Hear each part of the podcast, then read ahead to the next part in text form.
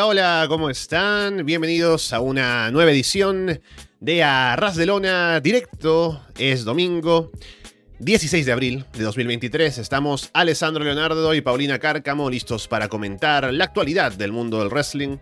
En un fin de semana que tiene dos shows. Hoy, por cierto, tenemos el show de Impact, el show de AAA, así que algún comentario de la cartelera tendremos. Aparte por supuesto, noticias por todos lados y sobre todo con cosas en AEW, en WWE, así que vamos a hablar de eso en detalle como siempre.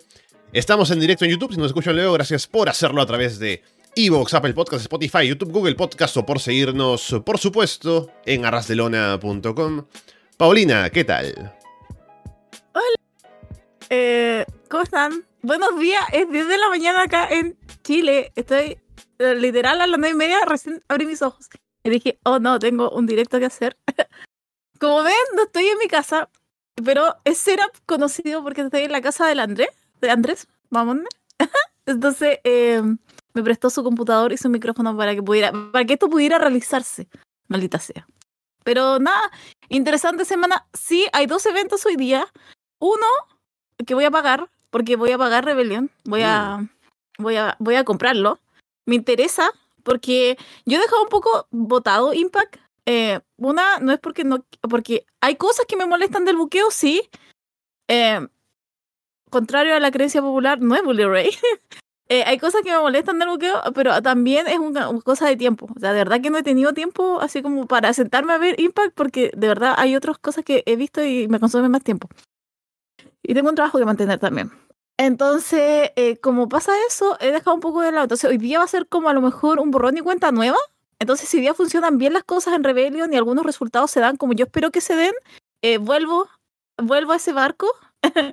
eh, no sé cómo, a dónde encontraré el tiempo, pero lo veré otra vez. Eh, pero encuentro que día puede ser un antes y un después.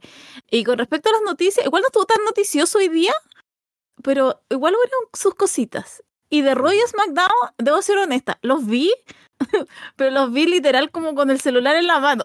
o sea, era como, Ah, ya. como que encima. Pero lo vi, así que algo por lo menos puedo sacar de, de lo que fue Roy SmackDown. Bien, como verán, hay cosas todavía por acomodar aquí en mi setup, ¿no? Tengo una luz atrás un poco extraña, eh, a ver si la cámara está un poco más abajo, ¿no? Pero el chat también no se ve muy bien en pantalla, pero vamos a ir arreglando todo eso en el camino, estamos bastante temprano, como ya decíamos. Así que bueno, bienvenidos y qué bueno que estén aquí con nosotros si es que están en directo tan temprano, al menos por aquí. Y recordarles que estamos en directo, así que estamos en Discord. Si no están en el servidor de Discord, pueden entrar a través del enlace que está en la descripción del video. También lo encuentran en arrasdelona.com. Y mientras estamos transmitiendo, pueden entrar a hablar sobre lo que ustedes quieran aquí con nosotros en el audio. Y también estamos atentos siempre al chat en vivo en YouTube para ver qué es lo que opina la gente de lo que vamos comentando por aquí. Así que bueno, sin más preámbulo, veamos algunas cosas interesantes de esta semana. Que podemos empezar con algo que ya comentamos el día de ayer en Florida Vice, hablando con Andrés, incluso el fragmento del show que está disponible en abierto en YouTube es acerca de este tema. Pero comentémoslo otra vez, que es el regreso de Jeff Hardy a AEW. Esta semana apareció Jeff saliendo a ayudar a su hermano Matt, a Isaiah Cassidy, a Hook en Dynamite.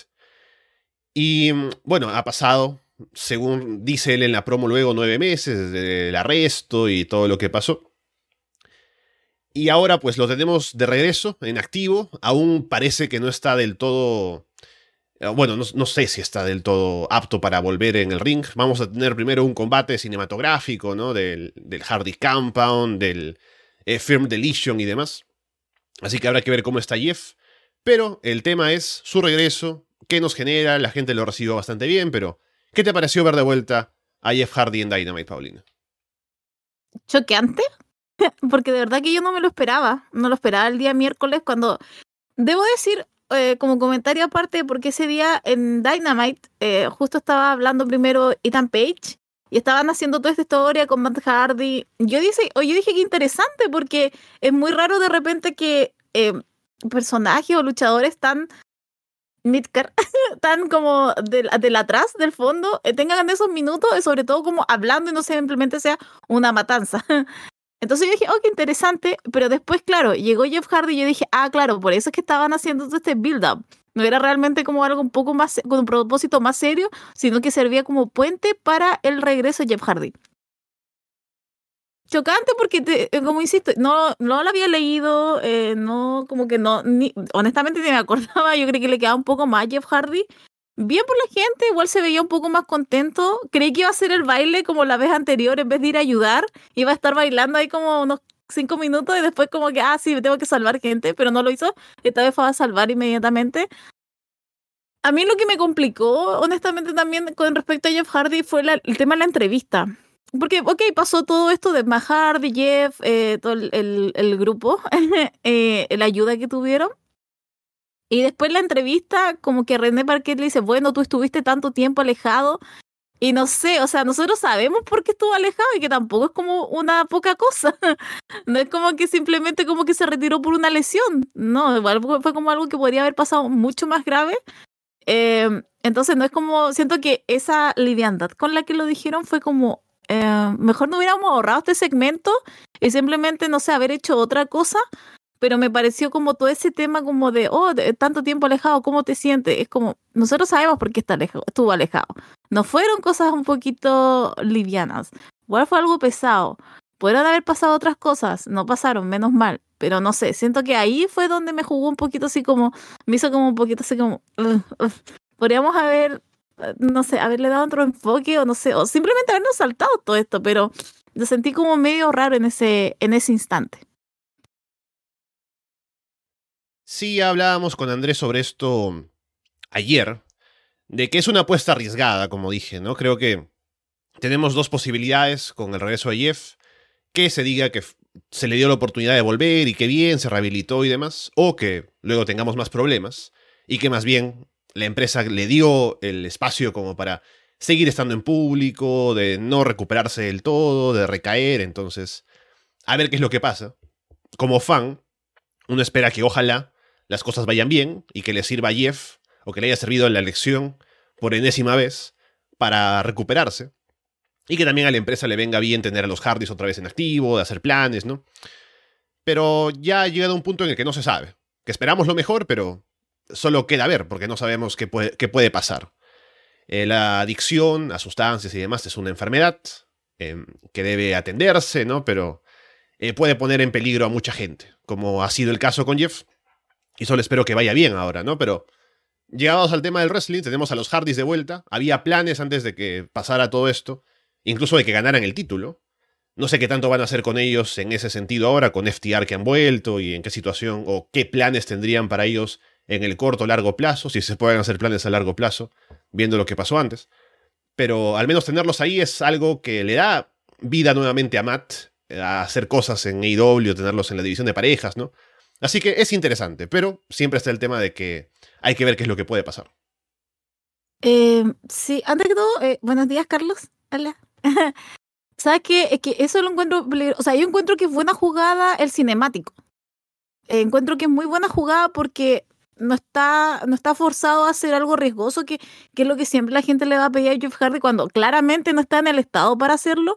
Y creo que ese es como el gran detonante para que él después tome decisiones con respecto a sus adicciones. Entonces creo que en el cinemático se puede cuidar un poco más. Además, siempre se ha dicho que Matt Hardy eh, siempre como que lo tiene así como, él que como que lo cuida. Entonces, si lo tiene más cerca, es más lo puede cuidar.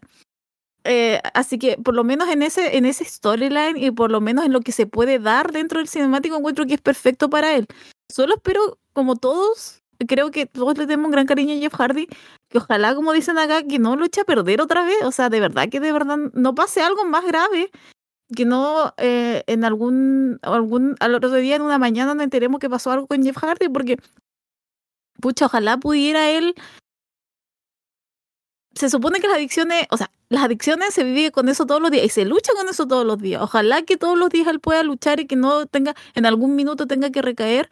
Porque, insisto, creo que estamos esta vez otra vez y con la ovación que ese día tuvo en el miércoles, o sea, estamos todos con él. Entonces, por favor, que simplemente se enfoque y que haga lo menos posible y que también la gente le pida lo menos posible, porque, insisto, no está en la edad, no está en la condición física como para que él haga los spots de hace 22 años atrás, o sea, simplemente no está disfrutemos lo que tenemos con Jeff Hardy, disfrutemos ahora lo cinemático y después a lo mejor nos podemos concentrar también en lo que es eh, campeonato en pareja o ellos luchar nuevamente en el ring y que él también sienta el, cariño del público, porque como insisto, o sea, él lo tiene. Ese día se escuchó mucho cómo lo aplaudían y, y cómo lo, lo vitoreaban.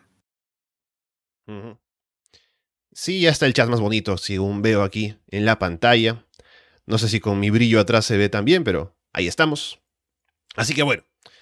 Eh... Alessandro, te escucho. Ahora sí, ahora sí volví. Ahora sí. Sí, sí, sí. Em, estaba concentrado aquí acomodando el chat, pero ya está.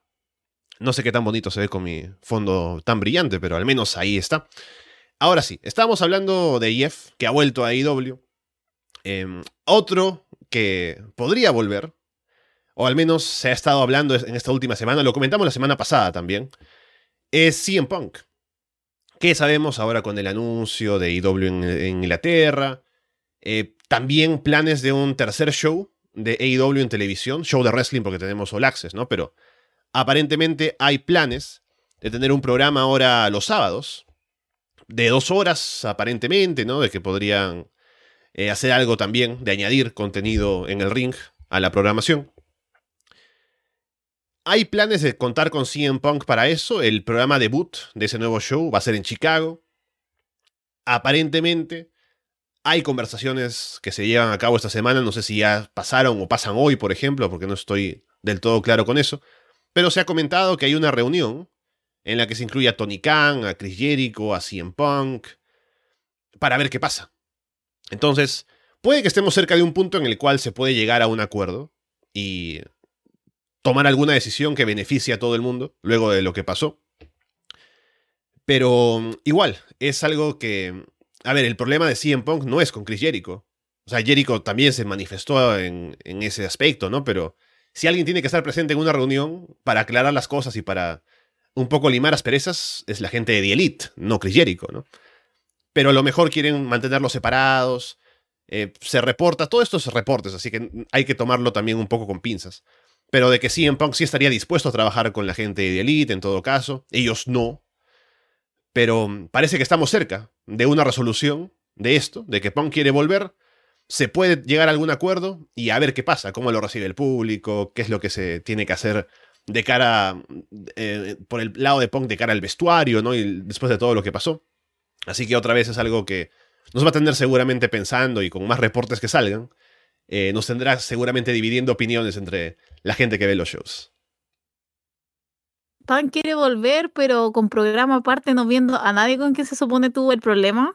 Eh, a ver, lo voy a dividir un poco este tema, porque uno es el programa de dos horas, que nosotros creo que hace un tiempo hablamos de esto y yo tenía mi visión acerca de lo que tenía que ser este programa de dos horas, que era un poco más enfocado al wrestling femenino. Dame por lo menos una hora de wrestling femenino, Donica, no te pido nada más, no puedes dar cinco minutos solamente en cada show. Entonces para mí era como la...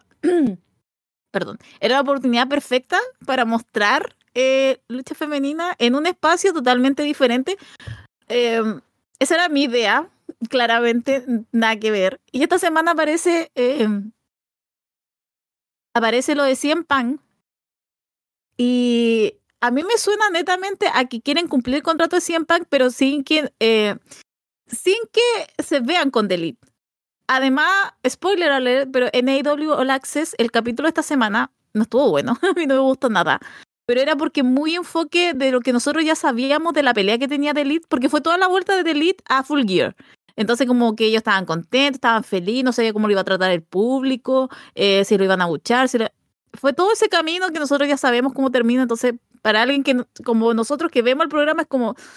Y además, aparte, ya pasó hace meses, no, no necesito ver otra vez esto. Eh, entonces siento que es como, es, simplemente hacer un programa aparte para 100 Pack, para que cumpla el contrato, asumo yo. Y bueno, que todos felices, así de Elite, Kenny Omega y los Jump Bucks no tengan que lidiar con él. No lo sé, es que es tan extraño. Además, como no vas a estar dos horas con 100 pan. Tienes que crear como un producto totalmente diferente. Eh, no sé quién estará a cargo. Obviamente será Tony Khan, otro programa a cargo de él. Entonces, no lo sé. Es como, es too much, por, lo menos por lo que es como Me hubiera interesado algo de IW, otro programa de una hora. Eso sí me hubiera interesado, pero dos horas, honestamente, les encuentro que es un exceso. Lo siento, pero es un poco. Ya veríamos cuatro, cinco horas en televisión con, con, con AEW. O sea, dos horas Dynamite, una hora Rampage y dos horas de otro programa, asumiendo que todo esto lo que están hablando es verdad. todo lo que se está diciendo. Entonces, no sé, yo. Ayer yo lo hablaba con el André y yo decía, la, CM Punk tiene que volver encuentro que sería como jugada maestra que volviera con The Eye of the Tiger, así como los otros volvieron con la canción. Él, entrara con The Eye of the Tiger, no sé, si hubiera algún show en Filadelfia, encuentro que sería ganada. Pero, y ahí de, y de Wembley tienen que estar con los de FTR, CM Punk versus eh, The Elite. O sea, están como pidiendo, es como lo perfecto para ese día y es como que nos van a saltar ese momento. Ahora, ¿quién va a perder? Es como sería el problema un poco.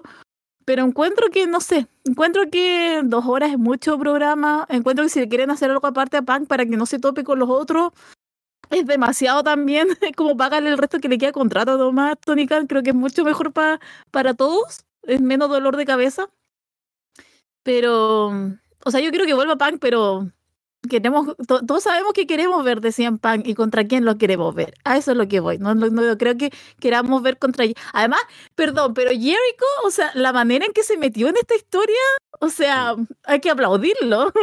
Alguien decía que era un político más realmente, porque la manera no tenía nada que ver con él. Literal, no hizo nada Jericho y de alguna manera se metió en esta narrativa y ahora aparecer va a ser como o el mediador o va a ser la persona quien se enfrenta a Punk. Entonces, aplauso Jericho, porque la manera en que tiene para meterse en, en Storyline que no le compete nada a él es como sublime.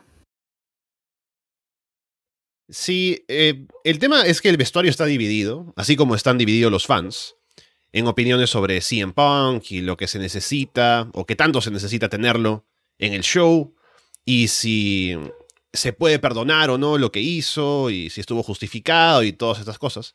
Y también el propio vestuario de AEW, sabemos que tiene opiniones sobre lo que pasó, y puede estar de un lado o del otro. Así que creo que tener a Jericho al final es positivo, en ese sentido. Creo que él va a estar un poco... Si Tony Khan está viendo ahí el tema del negocio, negociando con CM Punk y viendo si va, si va a volver y en qué condiciones, Jericho está ahí, me parece, como un poco representante del el vestuario, ¿no? De los luchadores. De asegurarse de que ya, vas a volver, pero hay condiciones, tienes que de pronto eh, no imponer tu forma de ver frente a la forma en, la que se trabaja en la empresa y cosas así. Así que veremos si esto lleva a algún fruto. Llegados a este punto, yo en algún momento ya había dicho que no creía que Punk iba a volver y demás, pero ya que están dispuestos a hablar, y creo que todos son o pueden llegar a ser profesionales para sacar esto adelante, creo que está cerca el regreso de CM Punk. Ahora sí lo puedo un poco ver, sobre todo con estos planes tal vez de un tercer show, que ya veremos cómo se materializa y de qué manera terminan haciéndolo, y de cara a este show en, Londres, ¿no?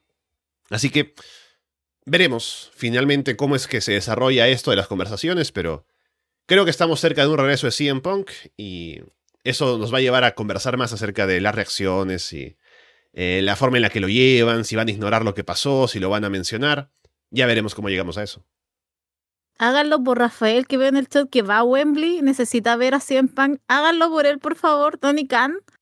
Es que quería engancharme un poquito a lo que habías dicho anteriormente acerca de las reacciones de la gente de AEW, porque creo que hicieron comentario Brandon Cutler y creo que Tai Melo también hizo como un tweet que, que algunos decían que estaba conectado un poco con lo de Brandon Cutler. Ha estado hablando también eh, mi marido, Catch Wheeler, que nunca casi habla, defendiendo a Dax, eh, también hablando un poco de que no hay héroes y villanos, que es claramente, si acá hay dos grupos que encuentro que la, o sea, hicieron mal todo.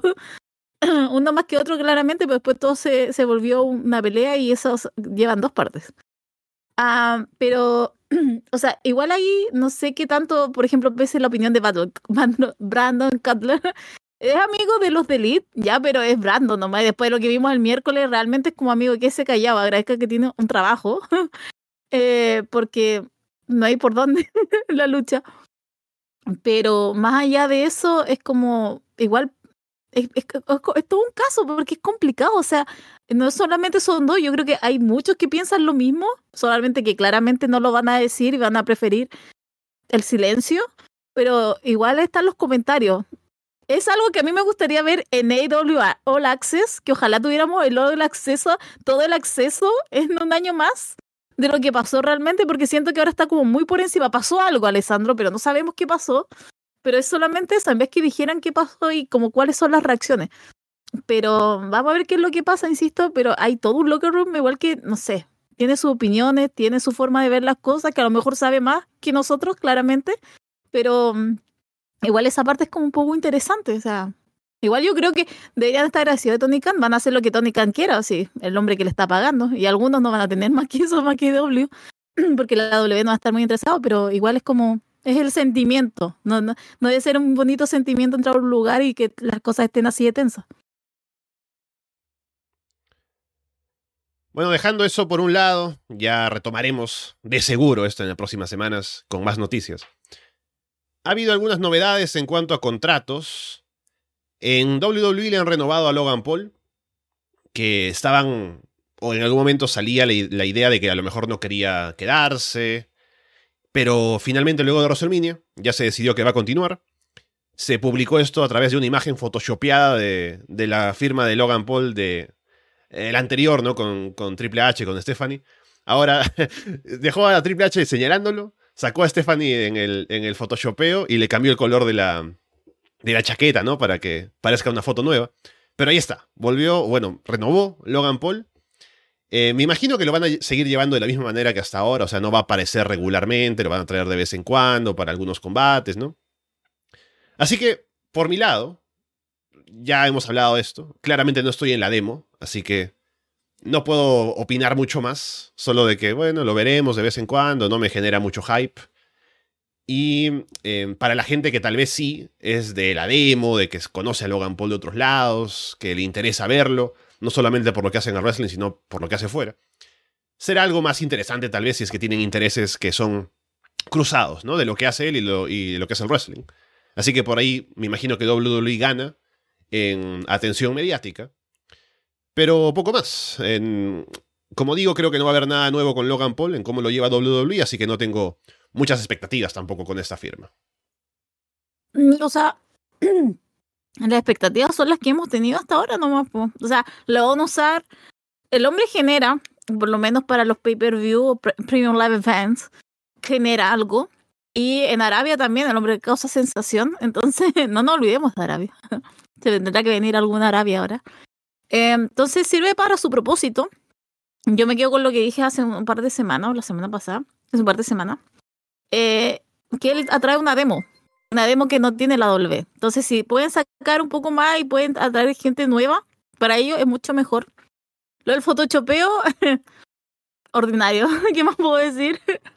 Aparte lo hagan Paul, igual ahí por eso son las cosas que después caen mal de que lo hagan por, porque onda, tienes la prueba, pero él te está diciendo totalmente lo contrario, así como, pero ¿cómo hace photoshopeo si está, no está él, está mi chaqueta diferente, del mismo color que de la botella? Es como, lo estamos viendo. Entonces esas son las cosas que uh, continuamente hacen que uno odie a Logan Paul. Pero bien por él, bien por la empresa, bien por la W, llegaron a un acuerdo, es una empresa que sí puede llegar a acuerdos, y llegaron y firmaron y bien por él, o sea a mí me ha gustado todo lo que ha hecho Logan Paul, debo decir, siempre he estado arriba de, esa, de ese tren.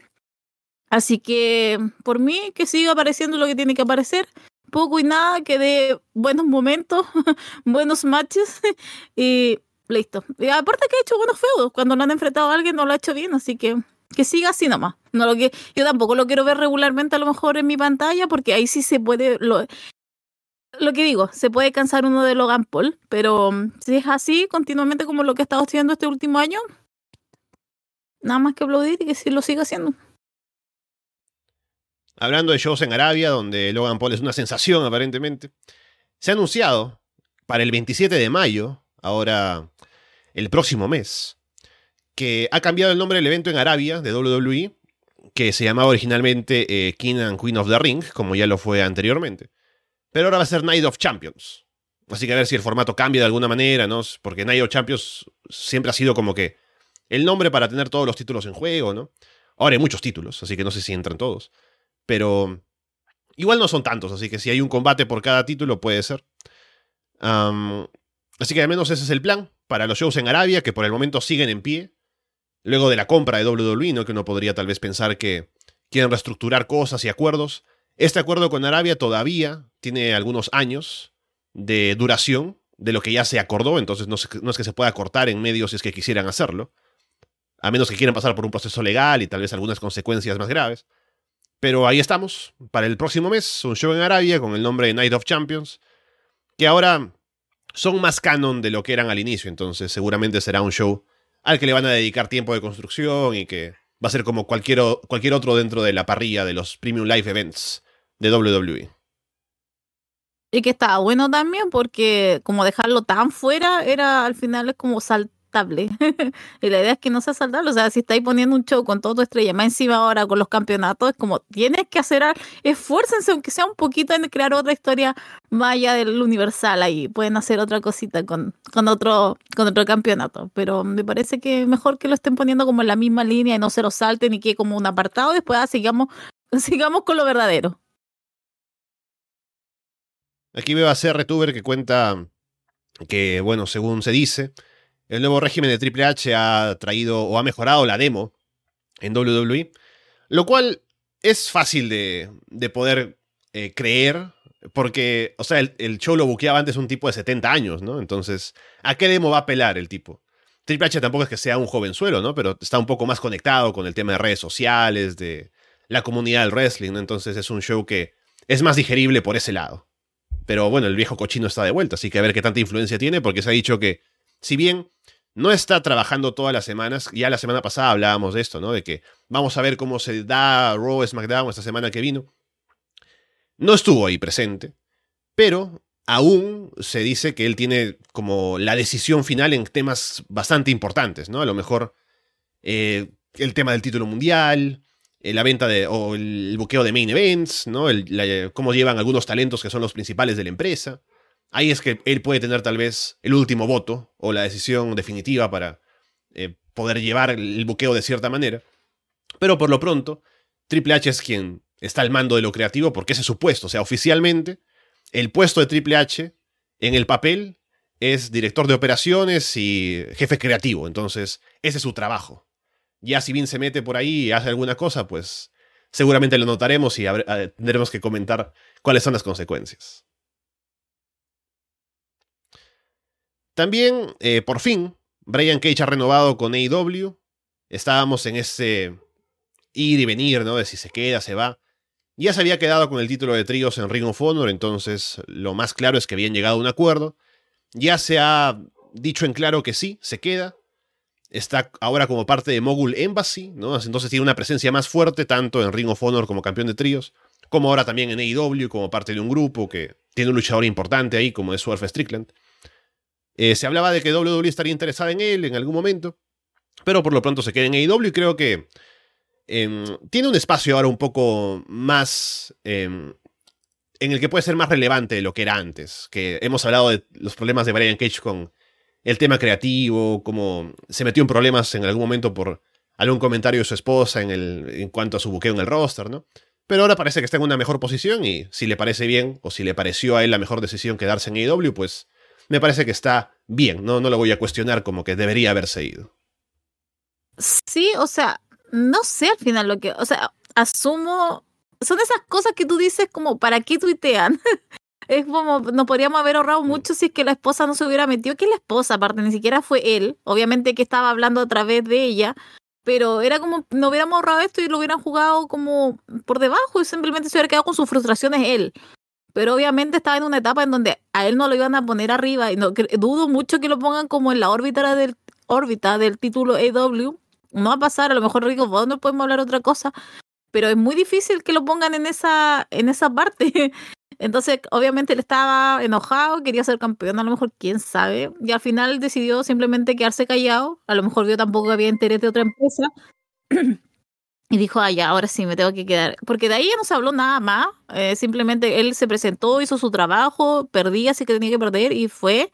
Eh, también ahora lo que está pasando, por ejemplo, igual, perdón, pero siento que le están jugando un poco sucio a siento que, no sé, encuentro que estaba como muy arriba, incluso yo nunca he sido muy fan de él, pero siento que igual están jugando un poco sucio. Tenía como todo para proceder a, no sé, luchar un campeonato TNT, que no sé por qué otra vez está atascado. Yo amo a ustedes saben, pero ¿por qué está atacado otra vez con Warlock y Powerhouse Hobbs? Encuentro, perdón, yo aquí voy a opinar un poco de IW, pero ¿qué van a hacer?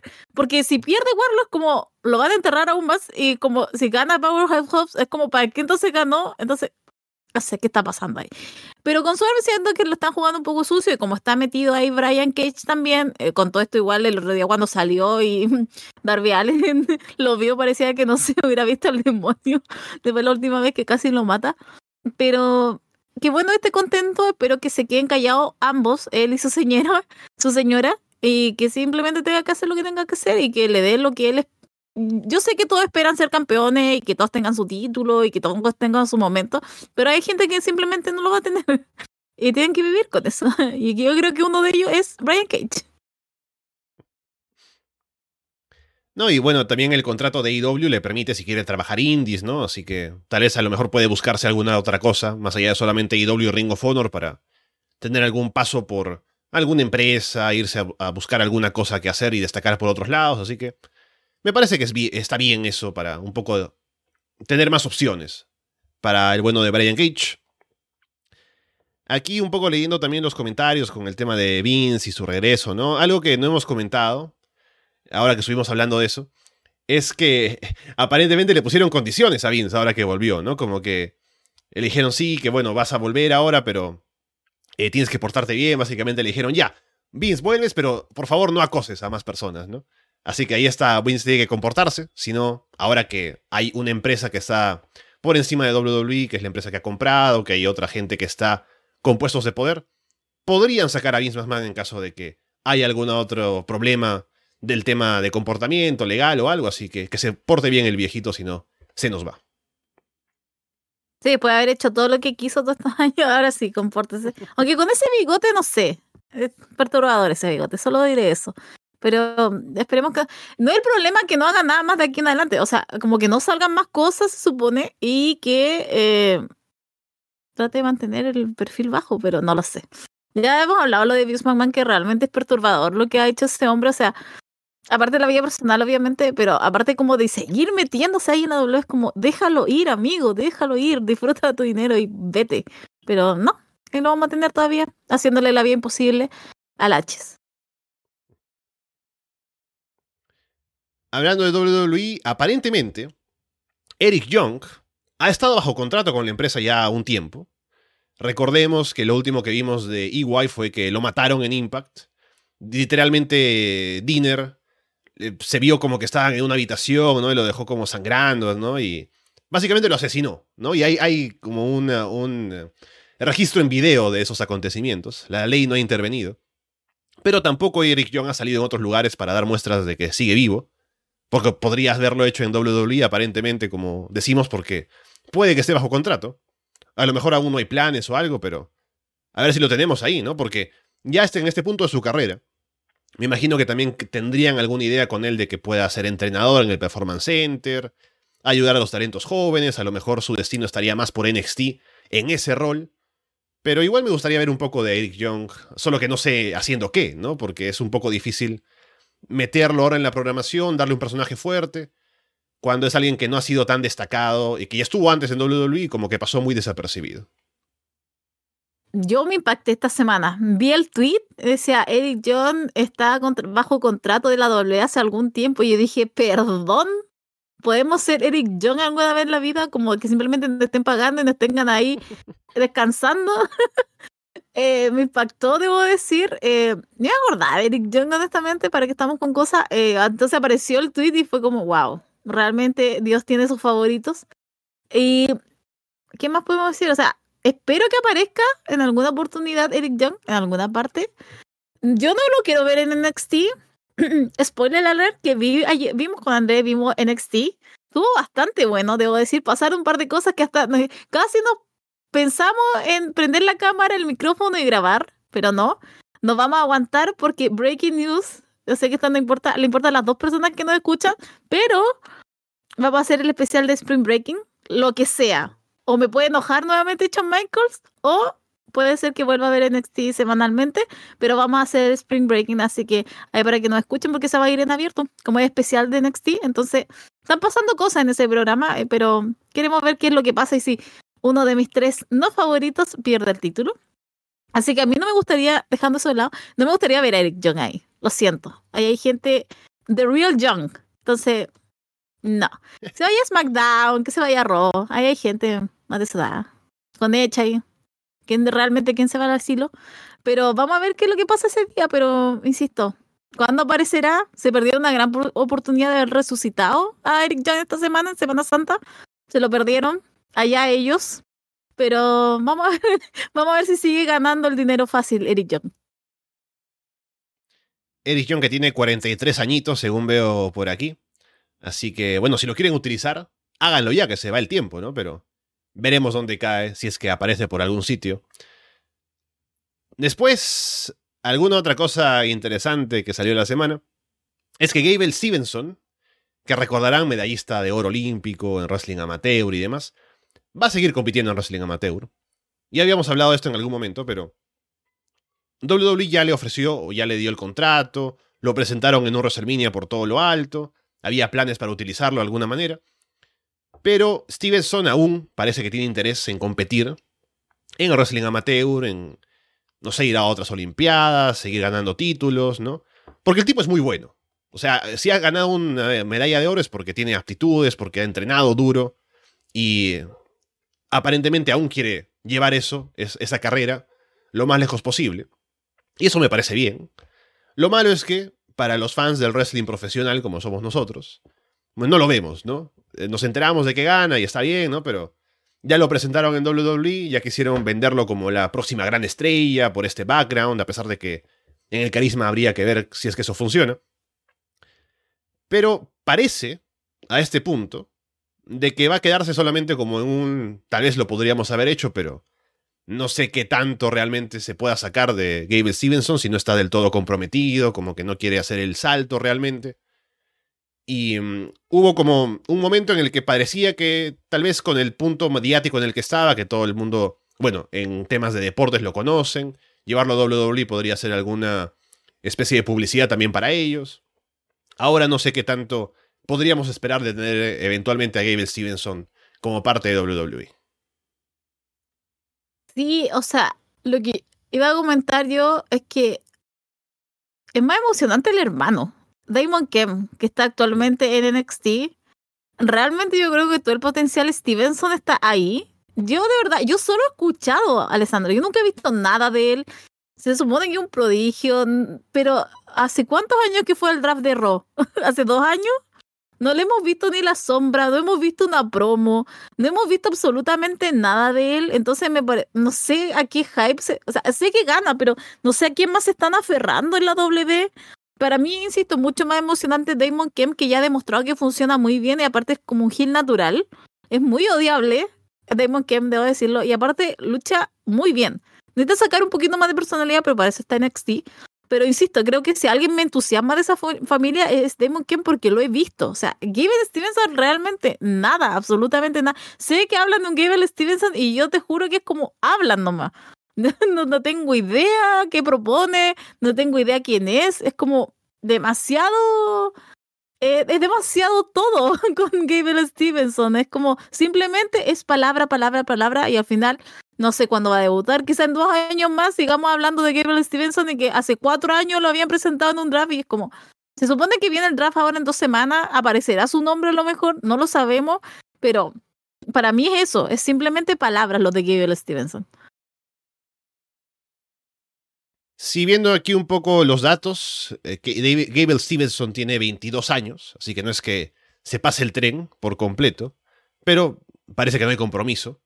Damon Kemp es el hermano mayor, tiene 24, ya está metido ahí trabajando en NXT, mejorando. Entonces, habrá que ver si eventualmente su hermano se le suma.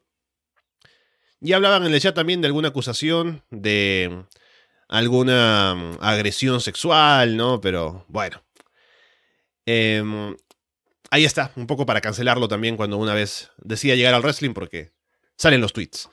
Pero, por lo pronto, no lo tendremos en WWE. Tampoco es que estemos muy entusiasmados por verlo, pero a ver si la empresa aún tiene el interés en de pronto a presentarlo en algún momento, cuando ven que por fin ya quiere dar el salto, ¿no? Pero por lo pronto parece que no.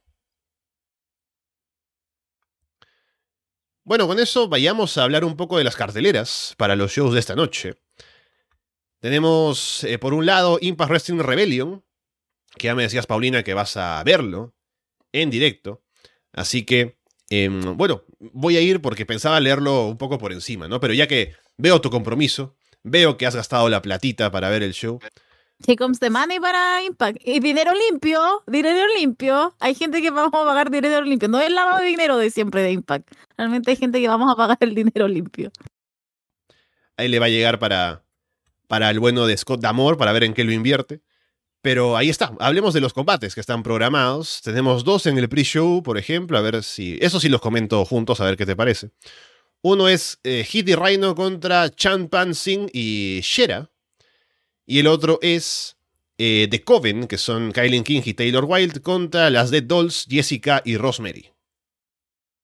Creí que iban a tirar Dead Dolls al, a cartelera, más no. Bien, encuentro que los pre-show por lo menos da gusto ver pre-show con lucha, debo decir, porque así hay algo que extraño en, en Premier Live Events. Más allá del que fue el de NXT, el último, Stand and Deliver, que pusieron a Chase You, no ha habido pre-show con combate. Entonces eso como más o menos lo extraño en la Gran W. Em, ahora con Impact me gusta que hayan puesto, pero yo creí que de todos se iban a ir un poquito más a la cartelera. Bien por ellas a lo mejor, que están antes. Así que eh, bien por lo menos en estos dos combates ahí para, por lo menos, esos van a ir gratis en YouTube, así que si a alguien igual le interesa lo pueden ver. Son buenos luchadores que puedo decir, van a dar un gran espectáculo. Además, siempre cuando son estos grandes Rebellion, eh, se lucen aún más, así que nada, véanlo ahí, búsquenlo. Luego ya en la cartelera principal tenemos un combate que es aquí un combate de tríos. Dirty Dango, Joe Hendry y Santino Marella contra The Design, Dinner, Angels y Callihan. Ah, que eso está complicado. O sea, que yo soy muy fan de Angels. Angels. O sea, que a mí me encantó. De la primera vez que apareció en Impact, que aparte fue la review que yo hice en, para Puerta Prohibida, cuando esa vez no pudo Carlos, estaba de vacaciones él. Eh, me gustó mucho. Creo que es alguien que podría como crecer en esa empresa. En vez de, no sé, volver a un AEW, es mucho mejor que se quede ahí para crecer, para hacer su nombre. Encuentro que mucho... Pero honestamente, aquí estamos todos con Joe Henry. Joe Henry con, con Dango, con Dirty Tango. O sea, creo que ahí están los, los, ganadores, perdón. Pero nada, el otro grupo también, o sea, a mí me gusta por lo menos lo que, lo que ha hecho Alan. Así que me gustaría verlo más solitario. Debo admitir eso. Me gustaría verlo más en solitario, pero bueno, aquí ya sabemos quiénes van a ganar. Joe Henry. Va a estar contento, eh, Carlos. Sí, a ver, me llama la atención también ver a Santino, a ver cómo. Eh, qué aporta al combate, qué hace por ahí, ¿no? Así que eso está divertido. Luego tenemos un combate que es el Last Rights Match. Que me imagino que tendrá algo que ver con ataúdes, ¿no? Porque es como. Eh, dar como los.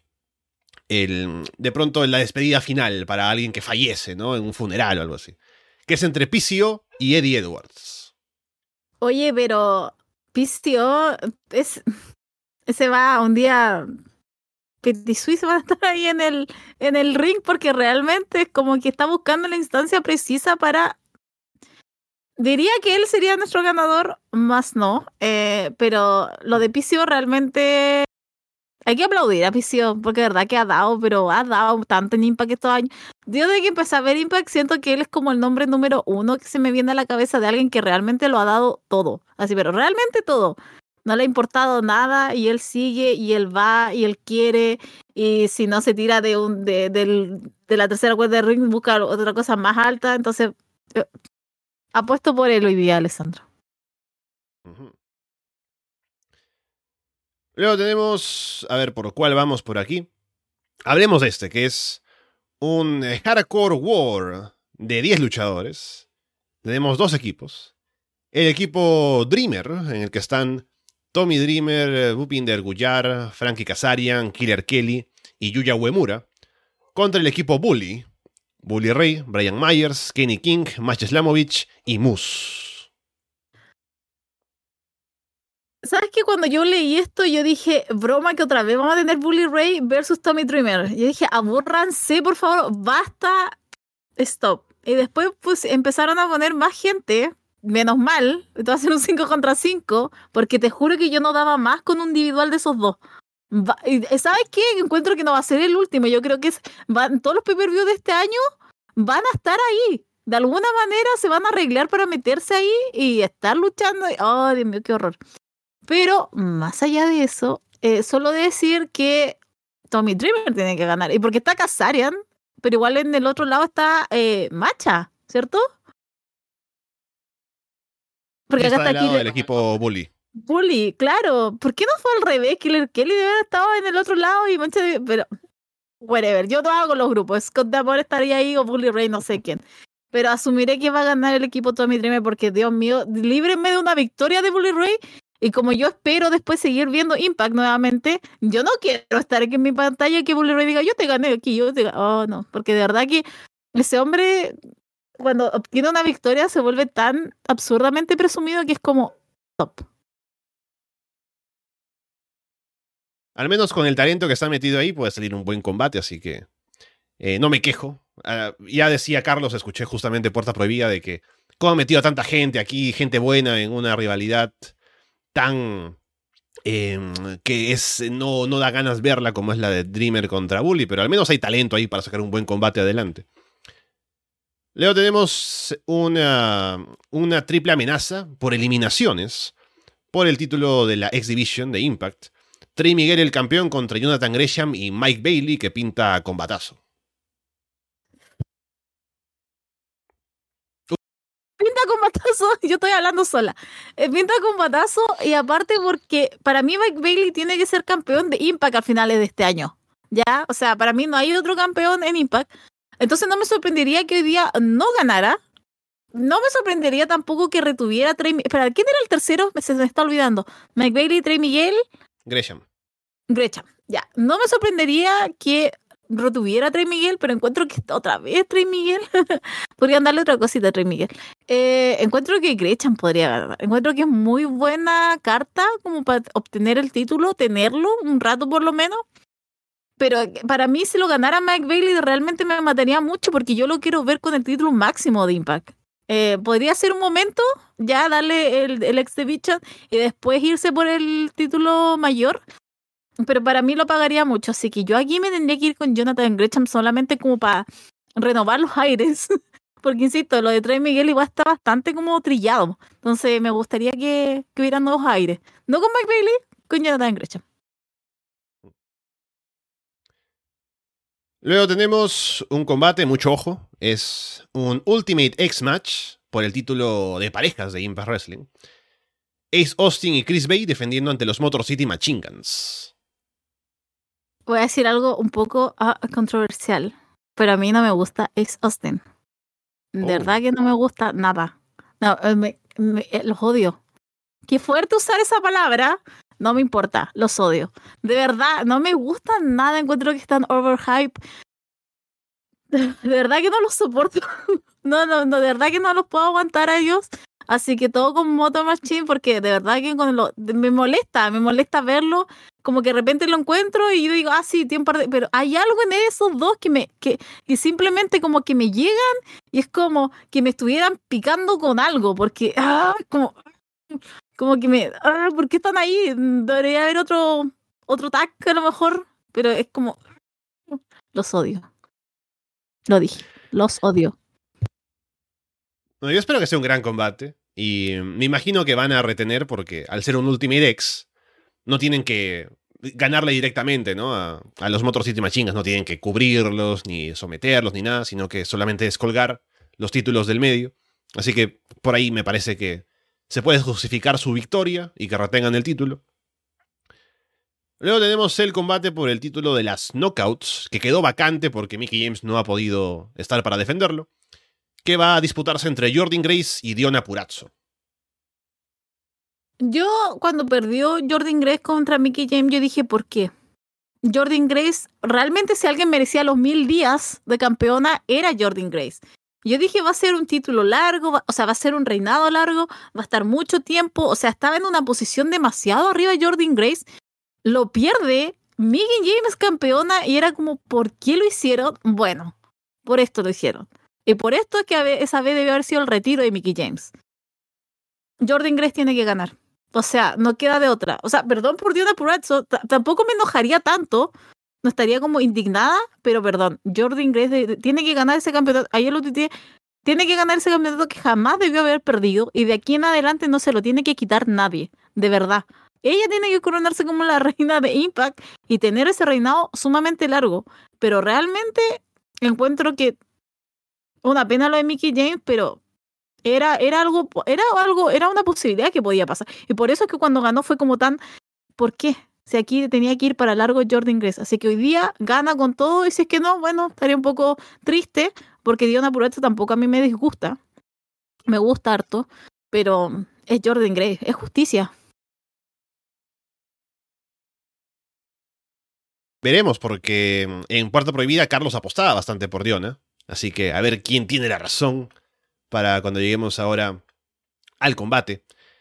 Eh, mencionaban aquí justamente eh, lo de los cambios de títulos, pero bueno, ya la gente está quejándose de spoilers, así que mejor no mencionamos nada. Vamos con lo siguiente, que es el main event de este show, de Rebellion, por el título también vacante, mundial de Impact por la lesión de Josh Alexander, que será entre Kushida y Steve Macklin. ¿Sabes que cuando yo iba a pagar ese Rebellion, eh, próximamente pagarlo, yo dije, realmente quiero pagar por un main event donde esté Cuchida. Yo que he sido gran odiosa de Cuchida, de verdad.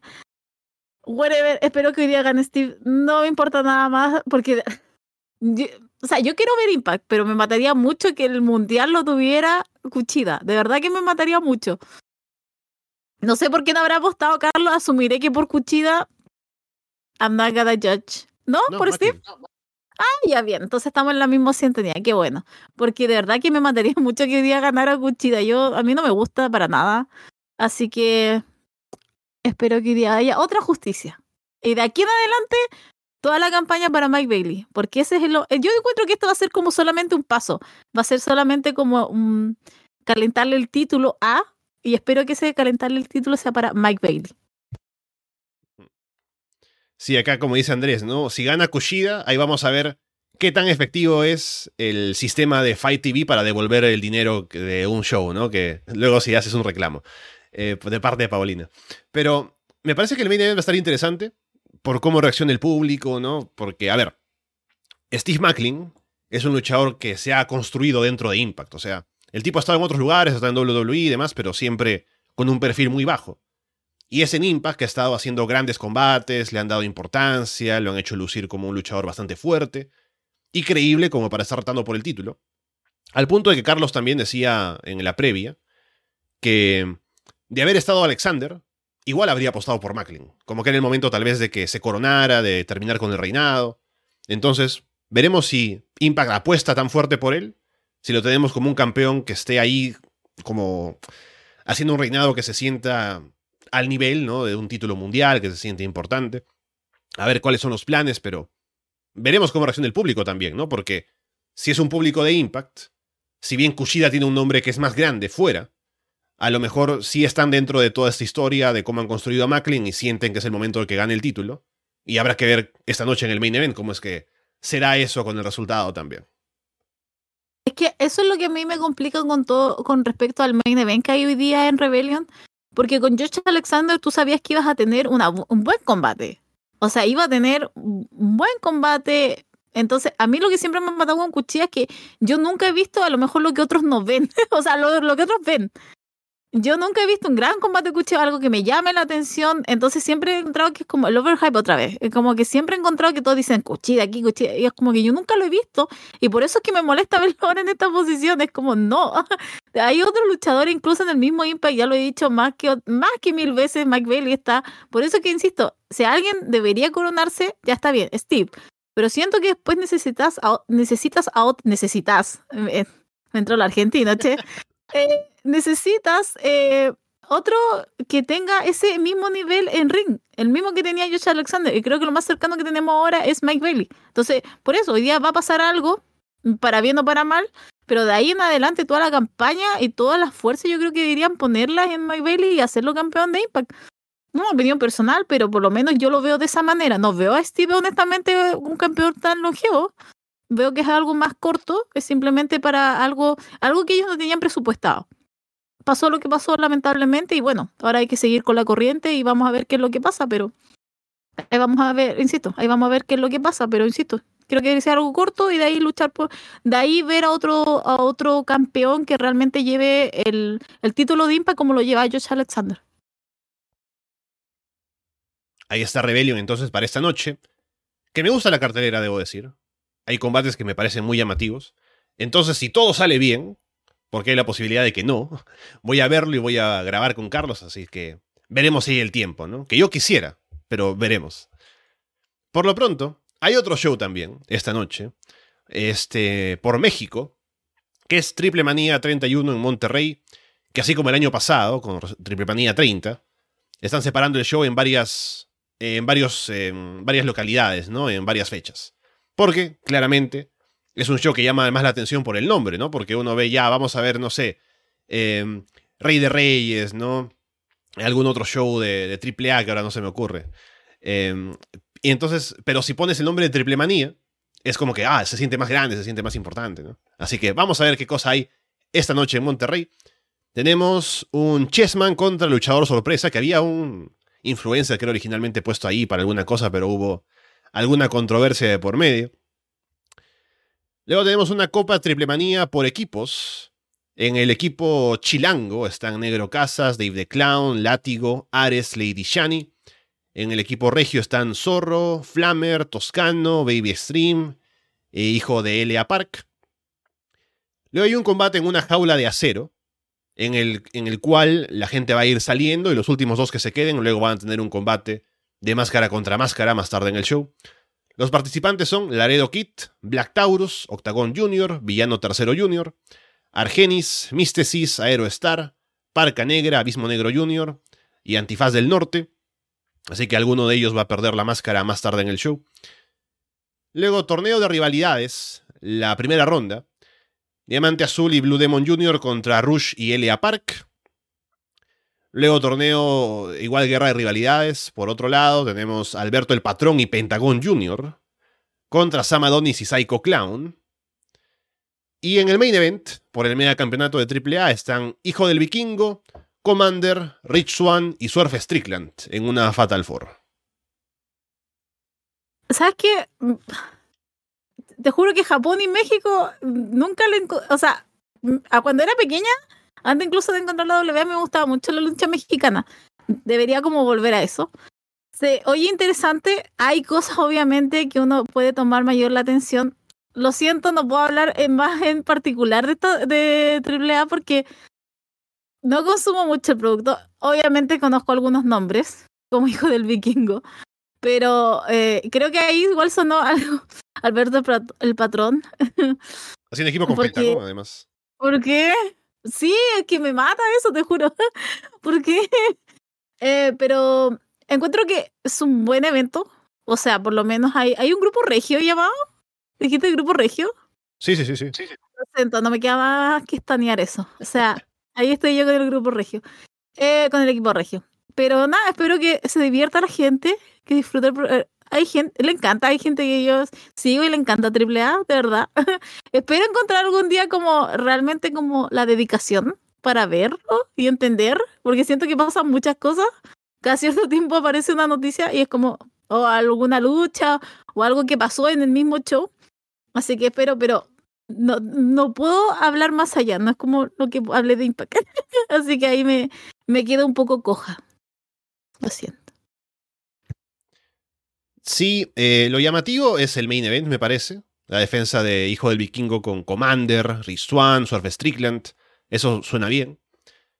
También me llama la atención este torneo de guerra de rivalidades, porque me parece que están enfrentando a gente, haciendo equipo gente que no se lleva bien, ¿no? Que han tenido luchas entre ellos en el pasado. Rush y Elia Park, por ejemplo. Alberto y Penta. Sam Adonis y Psycho Clown, así que esa dinámica tal vez de equipos de gente que no se lleva bien entre ellos puede ser interesante ver de cómo lo llevan. Pero bueno, hay acción ahí para ver que está al menos interesante. Y Ruch, que igual ya se anda candidateando por título en AEW, que el otro día, ayer estaba, ayer estaba viendo, que no empiece, Ruch, que siempre haga, su trabajo en AEW, porque cuando ya empieza con el tema de los títulos, donde ya empieza como a perder un poco más la cabeza, Ruch. Así que por favor, que no se ponga como cierto amigo que tiene, porque se nos va a mandar un poco rari, Rush. Vamos ahora con cosas de Roy SmackDown en la semana un par de shows que felizmente no estuvieron eh, con algún toquecito de alguien que está por fuera, que ha vuelto a buquear. Tuvimos luego del ataque de Brock Lesnar la semana pasada, a Cody Rhodes saliendo, para decir que le tiene miedo a Brock, pero aún así va a ir a luchar contra él y lo reta para un combate en Backlash en Puerto Rico. Así que eso está interesante al menos, eh, pensar en un combate entre los dos, saber cómo es que lo trabajan, cuál es la idea, si quieren terminar de hundir a Cody para que luego haya una historia de redención o algo así. O si ya empezamos con eso desde ahora. Pero tener un combate así entre Cody y Lesnar es llamativo porque es algo nuevo, así que veremos cómo se termina de confirmar esto esta semana. ¿Sabes lo que más me impresionó de ese día? Es que Cody todavía la gente lo sigue aplaudiendo. lo sigue amando. Pero se siente uh. menos, ¿no? Menos que antes. ¿Sabes que yo no lo sentí menos? O sea, obviamente hay un cambio, pero tampoco lo sentí porque yo de verdad creí que no iba a escuchar casi nada. Bueno, es que yo venía obviamente del lado pesimista de la vida, entonces yo creí que no iba a pasar nada con Cody. Claro, pero también hay que ser justo porque estábamos en el pre-WrestleMania, camino al título, así que obviamente va a haber una diferencia, ¿no? Así que no voy a insistir en que de pronto ha perdido el hype, ¿no? Es que eso es lo que voy. A mí eso me sorprendió mucho porque, insisto, ese día yo lo vi, o sea, perdón, no lo vi ese día, pero después el otro día supe y fue como, lo vi ayer en la mañana, vi Ro, debo decir. Porque Star Plus puede sacarle los comerciales, ese eh, break comercial, por favor, si no lo necesitamos, no muestran nada, literal, podrían sacar ese break e incluso hacer más corto ese programa de Ro. Dejando eso de lado pero me sorprendió mucho ver cómo el público reaccionaba. Por eso insisto, o sea, no es, bajó obviamente, pero ni, no es ni por si acaso lo que podría haber bajado y que la gente realmente ahora como que no le importe Cody Rhodes. Es como, encuentro que hasta, es como, encuentro que es como hasta loco. De verdad que lo encuentro como un poco loco lo que pasa con, con Cody Rhodes. De verdad que lo encuentro así como, wow, ¿En serio? ¿Todavía? Estamos. Yo ya dropié ese hype. En todo caso, yo ya dejé ese hype de Cody, pero me impresiona. Puede ser a lo mejor en la bandera, los símbolos patrios, que como que la gente, obviamente, el, americano y duro le gusta y lo, todavía está ahí, vamos, Cody Rhodes. Pero me, me sorprende un poco lo que está pasando con él. Entonces, cuando, aparte, igual, porque yo estoy preparada para lo peor en las promos de Cody Rhodes, y sabes que le salió bien what? Como que le salió bien, no, no, no abusó de la emocionalidad de la que él tanto abusa de repente y cae pésimo, lo hizo bien, habló bien, hizo este reto y como que quedó la cosa prendida para mañana incluso, que mañana espero sí verlo en vivo. Entonces, nada que decir, realmente estoy como... ¿Sabes lo que me pasa con todo esto de Brock Lesnar, Cody Rhodes? Es que no sé quién va a matar a quién. ¿O van a seguir humillando a Cody Rhodes y va a perder contra Brock Lesnar? O realmente Brock Lesnar se va a prestar y va a perder y de aquí no lo vemos hasta un año más. Entonces eso es lo que yo quiero saber con respecto a esta rivalidad o este encuentro que van a tener, porque entre que lo encuentro muy random, pero aparte de eso no sé quién va a servir para quién. Claro, considerando el tema del título mundial, que no van a hacer un Cody contra Roman tan pronto en revancha, que Lesnar en teoría no podría retar, entonces, a ver para qué funciona esto. Liz Morgan y Raquel Rodríguez ganaron el título de parejas femenino esta semana en Raw, venciendo además porque alguien había atacado a Alita en backstage y quien estuvo haciendo equipo con Becky Lynch defendiendo fue Trish Stratus. Terminan ganando Liv y Raquel, con lo cual luego Trish se molesta, le reclama a Becky y la ataca. Así que vimos un turn de Trish que luego se tendrá que ver, no sé si lo dijeron, porque al final estoy viendo el show en clips, ¿no? Entonces no sé si dijeron al final quién atacó a Alita, si Trish dijo que ella fue, ¿no? Pero va a haber claramente una, un combate, una confrontación entre Becky Lynch y Trish Stratus. Bueno, fue Trish. Porque era como obvio. Fue quien atacó al. O sea, lo habíamos dicho la semana pasada que era como obvio que eso iba a pasar, que Stratus iba a atacar a Becky Lynch. No sabíamos en qué contexto, porque según yo iba a ser Lita versus Becky Lynch y entre medio se iba a meter Stratus. No creí que iba a estar en el combate. Eh, bien, porque encuentro que necesitábamos gente nueva. Bien por Liv Morgan, bien por Raquel. Aunque debo decir que a Liv Morgan se le nota mucho cuando va a ganar.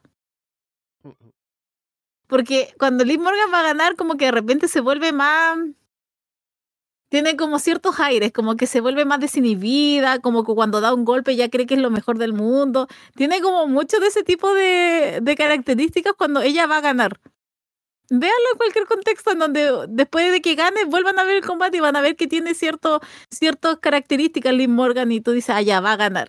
Entonces ese día cada golpe que hacía y cada era como demasiado y tú decías, ah, ya, ok, ya sabemos quiénes van a ser nuevas campeonas ahora. Pero no, yo lo encontré entretenido, era obvio lo de Stratus, vamos a ver qué es lo que va a pasar, cómo la vendió Becky Lynch, me encantó. Esa batalla, debo decirlo, estuvo muy buena. Así que espero que hagan algo con esos campeonatos. Sé que después viene, viene lo que viene en SmackDown, pero eh, espero que hagan algo esta vez con esos títulos. Encuentro que lo hicieron bien Lita y Becky para hacer todo lo que tuvieron que hacer en WrestleMania. Excelente por ellas. Pero claro, ahora tenemos unas campeonas y espero que realmente esto se lo tomen como con el peso. Ya no tienen una Lita y un estrato, pero ya, pero hagan algo. Si son, igual son competentes Liv Morgan y Raquel.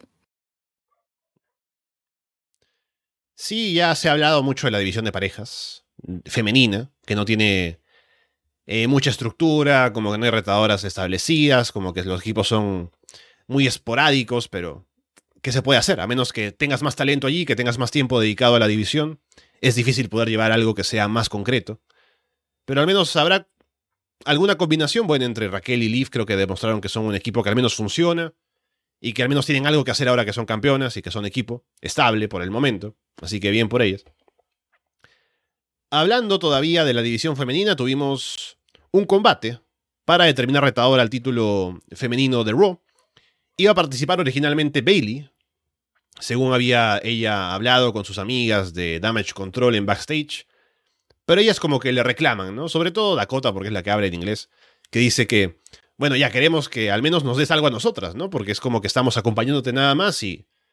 ¿Por qué tú vas a participar en un combate otra vez y no nosotras, ¿no? Así que al final Bailey pone a Io Sky para que participe y termina ganando Io.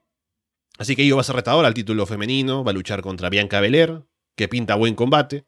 Y también hay que mencionar, dentro de esto, como ya venimos hablando de esta historia, que hay conflictos internos aparentemente entre Damage Control, sobre todo de cara a la figura de Bailey como la líder. Hemos hablado de Bailey la semana pasada también. Al menos estuvo en televisión esta semana, así que no sé qué tan cierto sea que habrá algún tipo de molestia o como que se quiera ir, pero por lo pronto parece que sería solamente la historia y veríamos qué pasa con Bailey y también con Damage Control.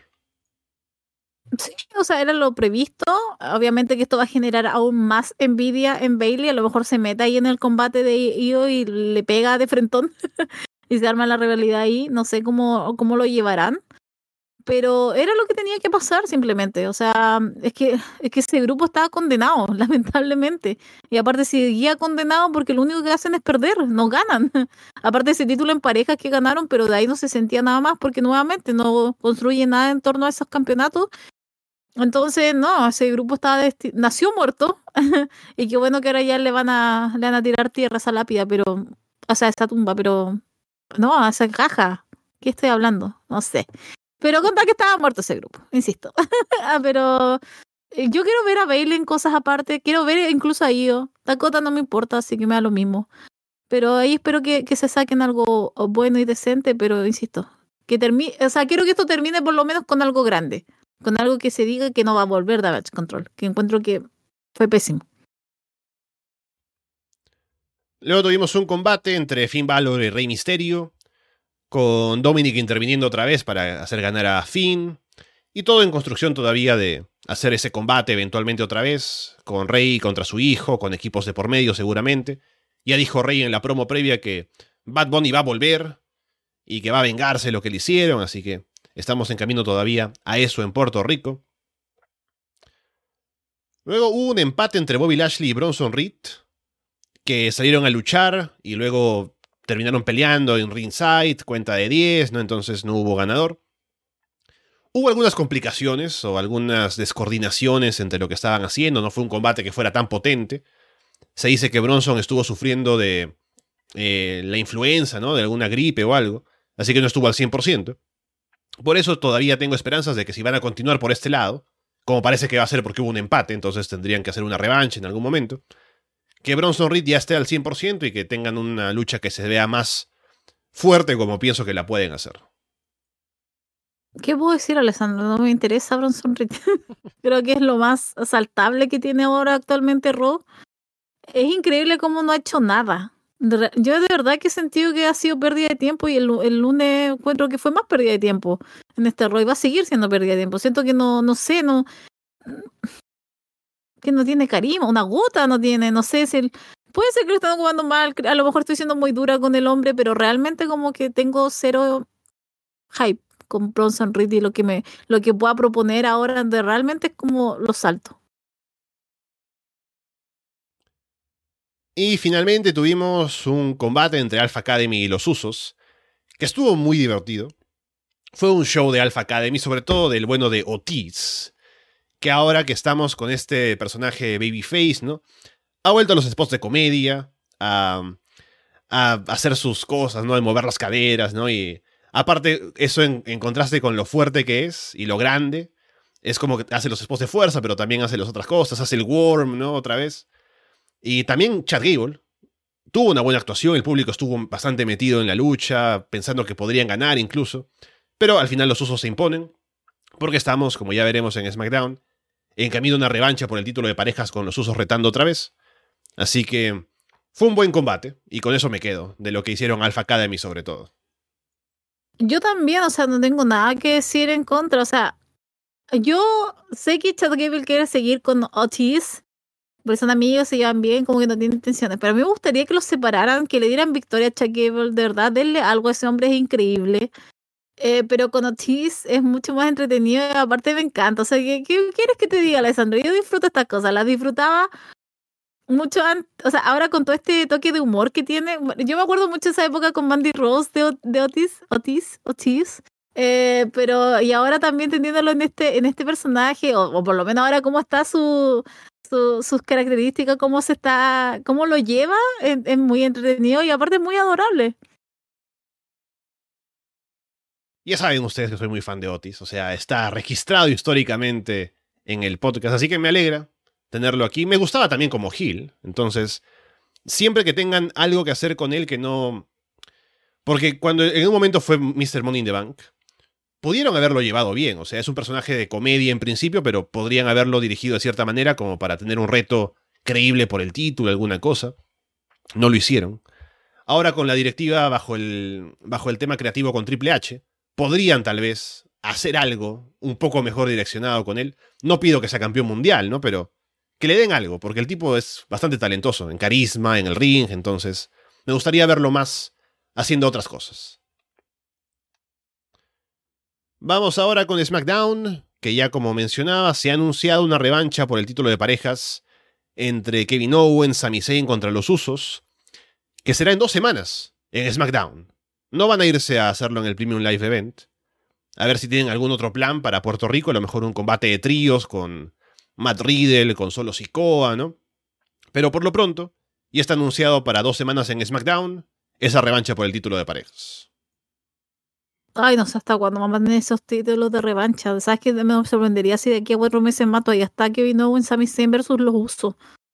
Está tan desgastado todo eso, basta, si ya, ya pasó, que se, que se enfoquen en otra cosa. O sea, se supone que queríamos a Kevin Owens Sammy para que por lo menos pudieran darle a otros equipos, bueno, a lo mejor hay que esperar después del draft, pero darle a otro equipo la posibilidad de que estén ahí, de que luchen, de que se muestren, y no, ahí están con los usos otra vez. Yo insisto, lo de Matt Reed es tan raro. No sé, es que como. Es que está de tercera rueda y encuentro que está demasiado fuera. O sea, yo. Si van a retomar toda esta historia con los usos y todo, ¿por qué no está ahí Cody Rhodes?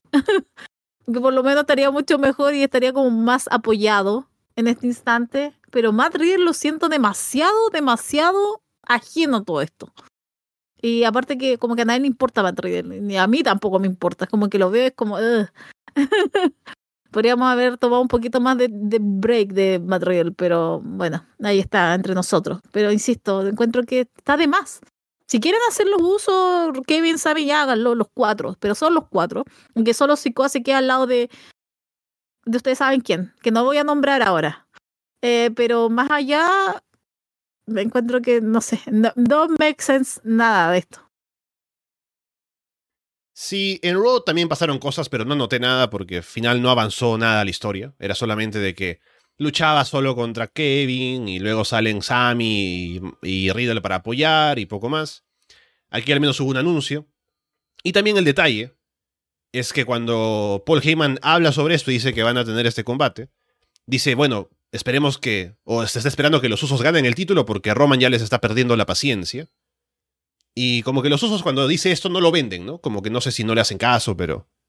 A ver si luego de que pierdan en Backlash, que es lo más... Bueno, no en Backlash, en, dos semanas en SmackDown. Una vez que pierdan el combate, a ver si hay alguna consecuencia de que Roman está molesto y pasa algo en la Bloodline, ¿no? Pero estamos en un punto en el que hemos llegado a un punto bastante alto con la historia, con las posibles coronaciones de Sam y de Cody que no se dieron. Y ahora estamos en un punto en el que no está tan fuerte. No estamos solamente quemando un poco de tiempo, haciendo una revancha y ya veremos qué pasa después. Tuvimos el regreso de Shinsuke Nakamura en SmackDown, que tuvo un combate contra Madcap Moss, en el que obviamente ganó. El detalle luego es que Emma le dice a Madcap que vaya a atacar a, Nakamura luego, ¿no? Luego de haber perdido. Y Nakamura, pues, lo, lo bloquea, ¿no? Como que lo atrapa en un armbar y demás. Así que tuvimos regreso de Nakamura, que veremos que también lo pueden llevar ahora, que ha vuelto y bajo Triple H. Pero también tal vez podríamos hablar de un cambio de personaje de Madcap Moss, que no es que sea tan interesante, pero algo puede ser. Sí, creo que primero no se iba Nakamura en NXT. ¿Acaso no puedo creer en mis portales de noticias de las luchitas? Maldita sea. Yo que está entusiasmadísima ya haciendo los mejores matches con Nakamura con la gente de NXT. ¿Sorprendió? Sí. Eh, lo de Matt Moss, pucha, ojalá encontrara el tono. Yo encuentro que es bueno Matt Moss. Debería sacarse esos. Ese, ese gear tan. Esas, esos calzoncillos, esos pantaloncillos tan. Nada. Pues son negros nomás. no tienen nada más, no sé, el nombre por lo menos, algo. Eh, insisto, creo que tendría todo el potencial. Emma podría ser ahí un detonante como de la maldad. lo que hacía un poco. Ah, la de. Lo que hacía Maxine con, Wagner, con God Wagner en NXT, como que lo incitaba, no sé, a hacer cosas. Y ella ahora que esté de, también de incitadora y con Matt Moss, así que espero que comience por el traje y después por las cosas que él puede hacer, pero yo más que con Nakamura, porque Nakamura ya sabemos, yo creo que podríamos, podremos ponerle un poco más de ojo a lo de Matt Moss, que a mí me entusiasmaría más porque, insisto, creo que tiene todo como para, para triunfar, pero no sé, o, él no encuentra todavía su, su lugar, su posición, o es que, bueno, la empresa todavía no, no ve o no quiere apostar por él. Sí, ojo que ahora me acuerdo porque como mencionas la maldad y la mujer y demás, sale luego un video de Carrion Cross con Scarlett apuntando a Nakamura, así que van a recibir a Nakamura por todo lo alto, Paulina. Who cares? Carrion Cross. Usted sabe lo que es medio sueño ya. Mencionaste Carrion Cross y medio sueño. Tuvimos un combate de LA Knight contra Xavier Woods, que gana Xavier, que al final hubo un momento en el que cubre LA Knight sujetando la truza, la referee lo ve y no hace válida la cuenta. Luego Xavier le da la vuelta y él cubre sujetando la truza también, y ahí la referee no lo ve y le da la victoria a Xavier, con lo cual al menos tenemos algo para que luego salga LA Knight a hacer una promo y quejarse por esto, lo cual al menos le da algo que hacer, que no le dieron en WrestleMania. Y luego esto llevó a que Xavier Woods retara a Gunther por el título intercontinental para un próximo combate, lo cual al menos estará interesante de ver, de a ver cómo muere Xavier Woods, a ver si muere un poco con dignidad. ¿Por qué le hacen esto a LA Knight? O sea, si esto después nos lleva a un camino en que él gane algo, el maletín o algo, de verdad que es como para qué lo siguen haciendo perder. Basta, o sea, yo entiendo Good, ok, ya, ok, pero es que LA Knight viene de muchas derrotas. Pobre hombre, no tuvo WrestleMania, lo único que hace es perder. pueden darle un poco de amor a LA Knight. Realmente lo más. Yo creo que esto fue lo más frustrante de la semana, ver nuevamente perder a LA Knight. Espero que esto, insisto, lleve a otro camino, lleve a un. No sé si es un campeonato, pero lleve como a un momento grande de él porque encuentro que es demasiado. Lo siento, Xavier Woods, pero usted sabe que lo quiero mucho, pero eh, Knight eh. Sí, de acuerdo. Creo que con las reacciones que genera y lo mucho que ha eh, estado haciendo en los shows, ya llegará su momento. Creo que estamos en camino a que le den algo más porque se lo merece el tipo y lo puede sacar adelante. Y bueno, para cerrar, tuvimos ya nuevas campeones, como hemos dicho, nuevas campeonas de parejas, que son Liz Morgan y Raquel Rodríguez. Y ya le salieron retadoras, que son Chelsea Green y Sonia Deville, que mm, es raro porque salen ellas a quejarse y luego Liv y Raquel dicen, ah, lo que ustedes no sabían es que vamos a defender el título contra ustedes. No es como que ellas pidieron que fueran ellas sus oponentes. Chelsea y Sonia no sabían, ¿no? No reclamaron esto, en qué momento se pactó, pero bueno, habrá combate. Que no es que sea tan emocionante tampoco, pero al menos es algo ahí en la división. Chelsea y Sonia llevan un tiempo siendo Karen juntas, así que al menos algo ahí hay para justificar que sean equipo y que reten al título. Sí, me pareció por lo menos entretenido. A mí me entretiene mucho Chelsea Green. Eh, de verdad me da mucha risa cómo es ella, cómo, cómo, se, cómo se presenta y todo. Y con Sonia Deville también hace como un buen partnership. Entonces, sé que van a perder, obviamente. Va a retener Liz Morgan y, y Raquel, pero ¿qué puedo decir? ¿Voy a estar entretenida con esas cuatro? Voy a estar. Así que qué bueno que por lo menos le están dando un poco de amor y que haya tenido todo este, todo este conflicto, pero qué bueno por Chelsea Green. Aquí también hablan del rumor de que a lo mejor LA Knight puede ser Mr. Money in the Bank. Aún tenemos que llegar a, a ese punto. Creo que podría hacerlo. el problema, como dice también Andrés por aquí, es que con Roman de campeón y con lo poco que le han dado a LA Knight de momento, es bastante difícil ver qué va a ser Mr. Money the Bank, qué cosa podría hacer con eso. Se sienten como de mundos diferentes, ¿no? Como que alguien va a ser Mr. Money in the como lo fue Austin Theory en su momento, y como que qué va a hacer, tratando por el título. Como que no tiene mucho que pintar en esa figura, ¿no? Pero es un problema en el que se ha metido WWE que ya veremos cuándo salen. Bien, con todo eso entonces podemos ir dando cierre a esta edición de El Directo. Hemos hablado de varias cosas y seguiremos viendo qué pasa en el mundo de wrestling la próxima semana también. Con más noticias, más novedades, más cosas que están ya quedando más claras de camino a próximos shows por parte de WWE con Backlash. AEW también acercándose a Double or Nothing, que está un poquito más lejos, pero están ya construyendo cosas para poder armar para ese show. Y todo lo que pase por el resto del mundo en el wrestling, por supuesto. Así que un gusto otra vez, Paulina, estar aquí hablando contigo. Y estaremos en una semana, seguramente, viendo qué va pasando y qué novedades nos traen las noticias que siempre nos dan cosas para comentar. Sí, estaremos la próxima semana, pero solo Dios sabe. Y Alessandro, ¿en qué hora? ¿En qué horario? Tal vez esté acá a las 8 de la mañana el próximo domingo, estemos a las 8 de la noche. Who knows? Simplemente, insisto, Dios y Alessandro. ¿O son lo mismo? No lo sé, a esta altura ya no sé nada. Eh, nada más que decir, muchas gracias a toda la gente que nos escuchó, a la gente que comentó también ahí en el chat.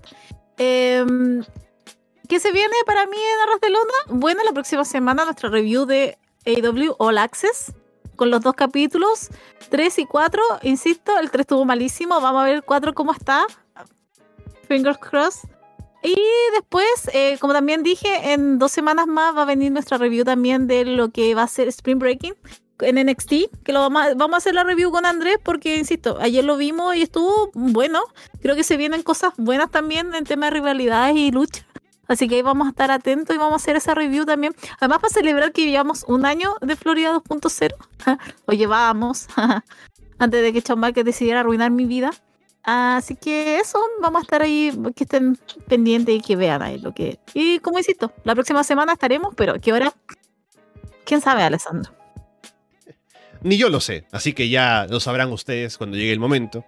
Por lo pronto, los dejamos de parte de Paulina Cárcamo y Alessandro Leonardo. Muchas gracias y esperamos verlos pronto.